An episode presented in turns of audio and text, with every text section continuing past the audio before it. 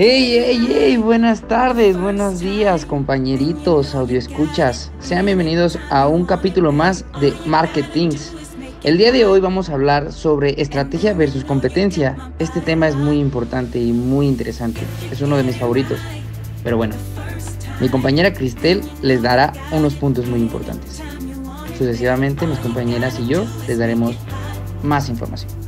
Sean bienvenidos Hoy en a día, Marketing. las empresas tienen muchos más competidores y si no toman las decisiones correctas puede significar perder su posición ante ellos. La competencia en marketing puede definirse como una situación de empresas que rivalizan en un mercado ofreciendo o demandando un mismo bien o servicio. O en otras palabras, es la rivalidad por pretender acceder a lo mismo. Tomemos algunos ejemplos de fracasos de empresas.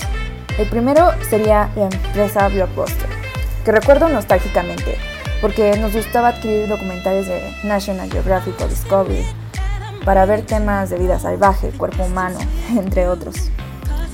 Un día recuerdo que ya no estaba abierta la sucursal, se nos hizo bastante raro. Tiempo después cerraron y pusieron otro negocio en su lugar.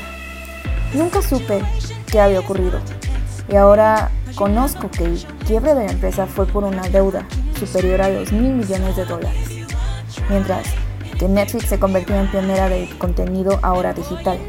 Y bueno, hoy en día, ¿quién no conoce a Netflix? Muchos de nosotros tenemos una cuenta con ellos. Y Blockbuster quedó en el olvido por completo. Veamos el segundo ejemplo. La empresa Mattel en 2009 quiso incorporarse a China con el producto de Barbie. ¿Cuál fue la situación aquí? Déjame decirte que el grave error que le costó a Mattel grandes pérdidas fue no haber estudiado su mercado meta. Ellos pensaron que las muñecas Barbie serían aceptadas por las niñas y adolescentes del lugar, pero no consideraron sus preferencias. Y es que generalmente en China, al igual que en Japón, hay una preferencia muy marcada por las cosas de tipo adorable, coloridas o incluso infantiles, mejor conocidas como kawaii. Supongo que has escuchado el término. Y en fin, las niñas no sintieron empatía por la muñeca y fue un fracaso total. Así que analizar la competencia es una forma de evaluar tu idea de negocio antes de ponerla en práctica. Y esto solo se consigue mediante la comparación. Por tanto, no importa el giro al que te dediques, el objetivo es analizar la competencia, para evitar errar donde otros ya lo hicieron, y debes investigar mucho para ello. Bien compañeros, ¿qué información nos traen hoy? Bueno, Cristel, ahora yo les voy a comentar a los escuchas la clasificación de la competencia. Existen dos tipos de competencias, que son la directa y la indirecta. La competencia directa son las empresas o negocios que venden un producto igual o casi el que se encuentra en el mismo mercado en el que se está, lo que hace que ambas empresas busquen a los mismos clientes para venderles lo mismo, como por ejemplo Dixon, Skip, Ariel, que es el mismo producto pero diferente marca. Y en la competencia indirecta son las empresas o negocios que intervienen en el mismo mercado y clientes, buscando satisfacer sus necesidades con productos sustitutos o de forma diferente, como por ejemplo Coca-Cola, Aquabona, Hoover, que en este caso el sustituto a los refrescos pueden ser las aguas o los zumos u otras bebidas. Es importante que las empresas sepan reconocer y valorar a su competencia, ya que si no lo hacen pueden caer en un grave error que no les permita continuar adelante o conseguir los máximos beneficios. Hay que conocer a la competencia y actuar en consecuencia. Ahora los dejo con mi compañera Wendy que les va a comentar los tipos de competencia. Vamos contigo, Wendy. Bueno, ya que tenemos conocimiento de qué es la competencia, su importancia, clasificación, yo les continúo a hablar sobre los tipos de competencia. Este se podría decir que es lo mismo clasificación que tipos, pero la diferencia es que yo les diré de los tipos de competencia que podemos ubicar dentro del mercado. Y principalmente se dividen en dos, que son la competencia perfecta y la imperfecta. La competencia perfecta ocurre cuando hay muchos vendedores de productos casi idénticos.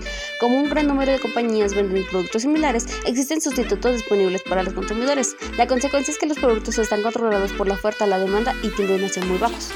Un buen ejemplo de esta situación es un mercado de pescado fresco en un muelle donde visita mucha gente. Cada pescado es equivalente y no importa qué vendedor compre, todos los vendedores están cerca unos de otros, así que saben el precio que tienen cada puesto de pescado. Incluso los clientes pueden ver el precio de cada negociante y ellos toman una decisión en pro a sus necesidades. El otro tipo de competencia es la imperfecta, y esto quiere decir que es una situación en la que los vendedores individuales tienen la capacidad de afectar de manera significativa sobre el precio del mercado de su producto o su servicio. En este caso existen varios tipos de competencia imperfecta, sobre el más externo como el monopolio hasta la estructura de un mercado más común y libre. El primero es el mercado del monopolio. Esto quiere decir que una sola empresa determina el valor de todo el mercado y casi la sea completo. Por ejemplo, está la firma de Beers, que es una compañía de explotación y comercialización de diamantes y controló durante décadas el total de producción y los precios del diamante a nivel mundial.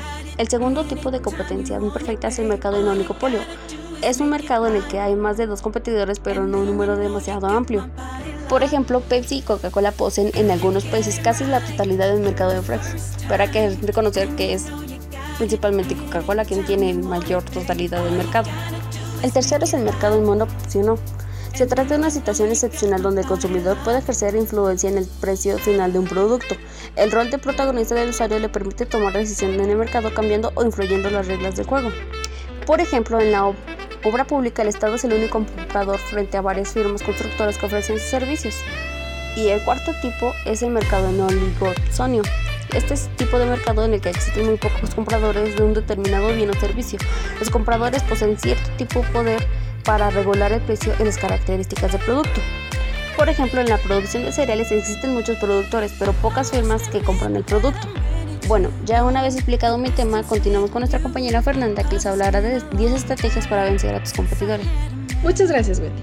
Y sí, como lo comentas bien, a continuación vamos a hablar de las 10 estrategias que te recomendamos para darle una torre a tus competidores y así poder vencerlos.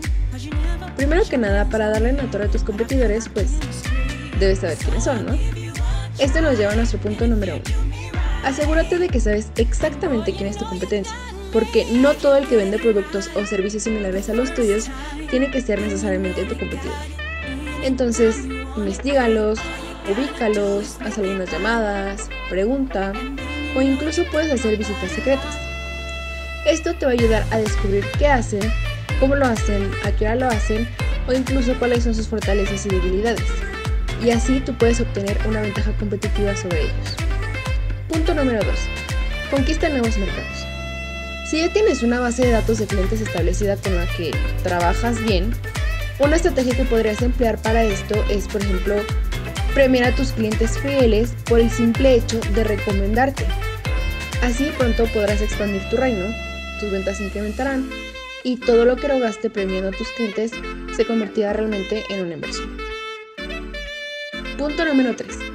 Asegúrate de ofrecer el mejor servicio al cliente del mundo. Y es que ya lo hemos hablado anteriormente en otros capítulos de marketing. En actualidad, no todas las batallas se ganan con precios, sino con un excelente servicio al cliente, porque, seamos honestos, a quién no le gusta que le hablen bonito. Punto número 4. Mercadea tu negocio sobre BCU. BCU son las siglas para Ventaja Competitiva Única y habla de identificar aquellas cualidades que ofrecen que son únicas o que sobresalen por sobre lo que ofrece la competencia. O sea, ¿qué ofreces tú que no ofrecen los demás? Si no lo tienes, crea esos BCUs que te hagan notar ante tus clientes. Un BCU puede ser entrega gratis, envíos a domicilio, una página de internet para compras en línea o incluso puede ser una línea de productos única.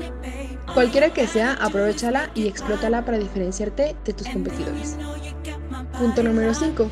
Crea más canales de ventas.